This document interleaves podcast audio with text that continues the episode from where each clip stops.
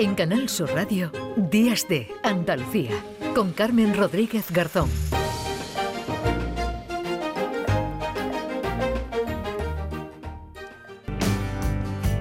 Cristina en la red.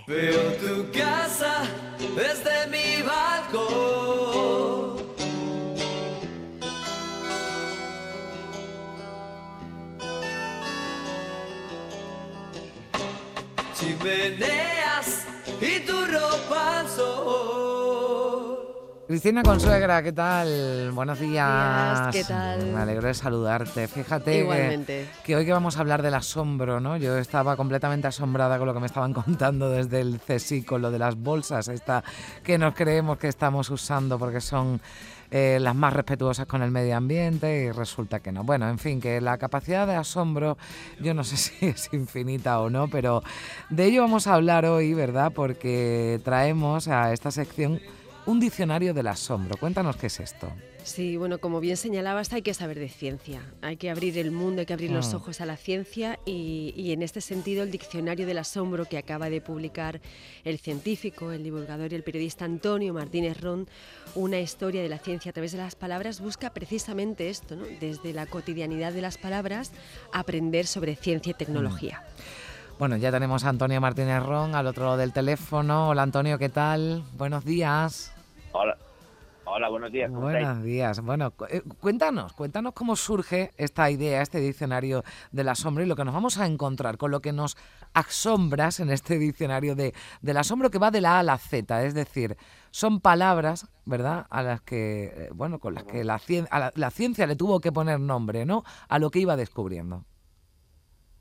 Sí, esa es la idea. Yo estaba trabajando, bueno, como, como buen eh, periodista y a, la vez aficionado a la, a la ciencia, pues era un coleccionista de palabras científicas, las iba anotando y iba acumulando material.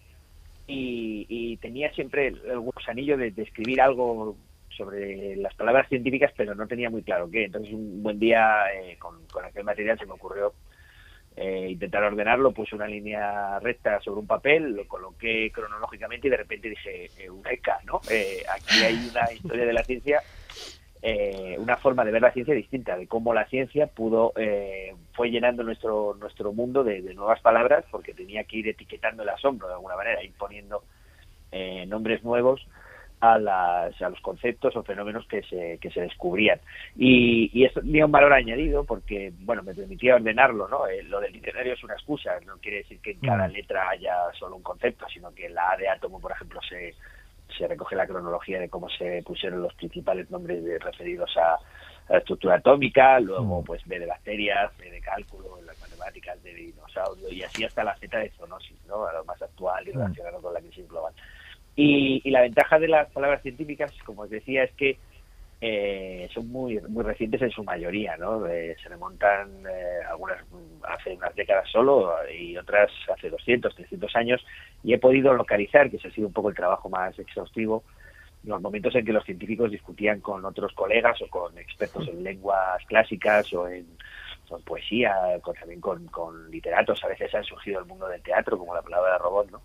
Eh, cómo, cómo discutían y en qué momento nacía una palabra, algo que Mm. es absolutamente inédito normalmente en lingüística, porque las palabras proceden de la noche de los tiempos. Sin embargo, en el mundo científico podemos asistir a ese pequeño milagro que Mm. es el de nombrar las cosas. ¿no? Mm. Cristina. En ese nombrar las cosas, Antonio, em, el nombrar las cosas es eh, construir la realidad, ¿no? Es decir, una palabra lo que hace al fin y al cabo cuando se verbaliza, el lenguaje construye y nos permite dialogar con, con nuestro tiempo, ¿no? Esto lo explicas muy bien en el prefacio, eh, ¿no? Cuando hablas que, bueno, pues, eh, ¿por qué utilizamos los términos que utilizamos cuando nos expresamos, ¿no? Y que los científicos, al fin y al cabo, además de investigar y de, y de transferir conocimiento a la sociedad, lo que hace es etiquetar el asombro, como dices. Y yo te quiero preguntar por, por algo que muchos y muchas llevamos muchísimo tiempo. Yo soy consciente de que son malos tiempos para el conocimiento y para el rigor, pero esa división absurda que hay, sobre todo en, las sociedades más mediterráneas, entre las humanidades y la ciencia. Hay mucha gente desde la academia y, bueno, y fuera de ella, ¿no? Por ejemplo, en tu caso, este libro es buen ejemplo de ello, que eh, apuesta por lo que se llama la tercera cultura, es decir, echar abajo esa esa separación, ese muro, esa frontera que separa las ciencias de las humanidades y que nos permite ser ciudadanos más conscientes ¿no? de, de la vida y de la sociedad.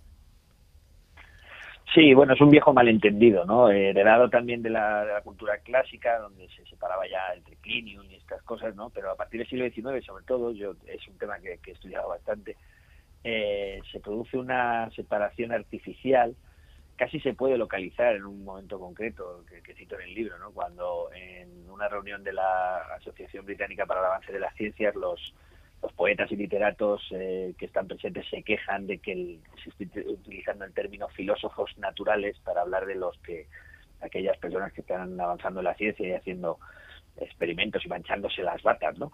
Y, y, les parece muy alto para ellos, entonces proponen que se cambie. Y William Wiggle, que es un personaje fantástico y muy influyente, eh, propone por primera vez eh, aplicar la palabra scientist, que es un neologismo en ese momento, mm. aunque científico en español ya se había usado alguna vez, eh, por analogía con artista, ¿no? Con artist en inglés.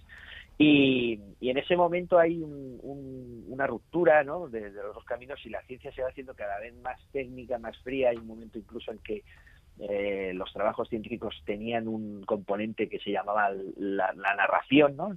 narratives de, los de los de, los trabajos, pues en un momento determinado, también localizado en el tiempo, eh, eso se critica y desaparece y tiene que ser el paper tiene que ser algo frío y descompuesto de, de la parte narrativa, ¿no?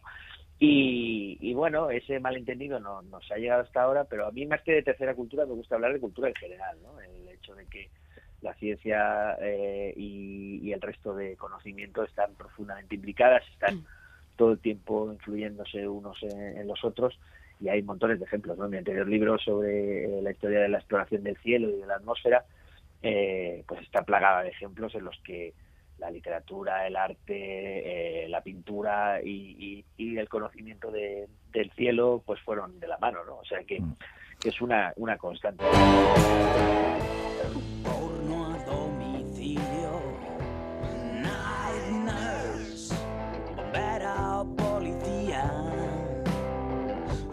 Enfermera de noche y un corsé de.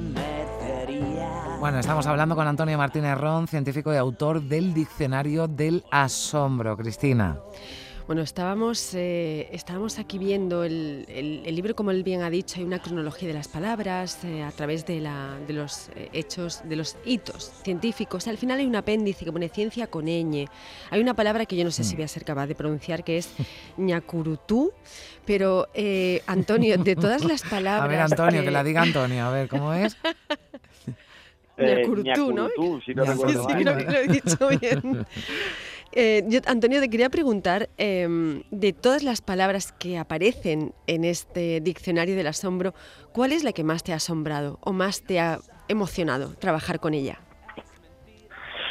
Bueno, sería difícil, pero la palabra asombro en sí misma es la que más me inspiró, de hecho por eso va en el título, ¿no? De alguna manera siempre fue una especie de leitmotiv desde de mi trabajo. Recuerdo, ahora se cumplen 20 años desde que empecé el blog eh, Fogonazos, cuyo lema era Asombros Diarios, ¿no? Y, y, siempre me, me, llamó la atención primero por lo que por lo que significa eh, y por, por, su forma no etimológicamente eh, bueno hace referencia a la sombra y esa partícula negativa del principio pues parece indicar que es quitar la sombra de algo aunque en realidad eh, se acuñó para decir proyectar la sombra sobre algo. En cualquier caso eso eso es lo mismo que sucede en los eclipses y no hay nada más alucinante que un, que un eclipse en el sentido además en que la ciencia eh, está investigando desde el punto de la psicología qué, qué, consiste el asombro y lo define como esa sensación que nos hace empequeñecer ante, ante el cosmos, ¿no? Y, y eso es lo que a mí me mueve muchas veces a la hora de, de contar la ciencia eh, y creo que ha sido también un motor de conocimiento, ¿no? El hecho de, de que nos produzca ese gusanillo, esa sensación de wow, que es tan adictiva, ¿no? De alguna manera y que y que es interminable en el, en el, caso de la ciencia. Cada vez se expande más el conocimiento y a la vez que se, se expande el conocimiento,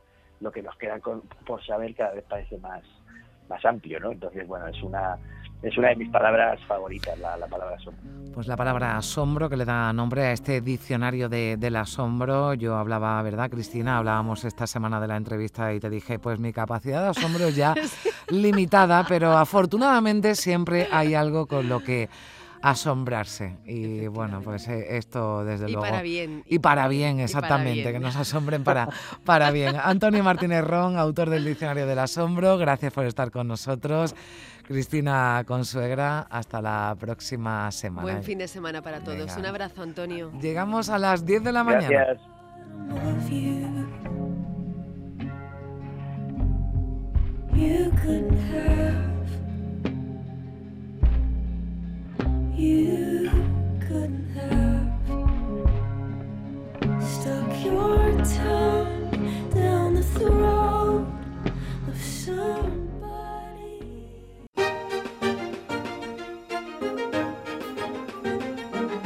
En Canal Sur Radio, Días de Andalucía, con Carmen Rodríguez Garzón.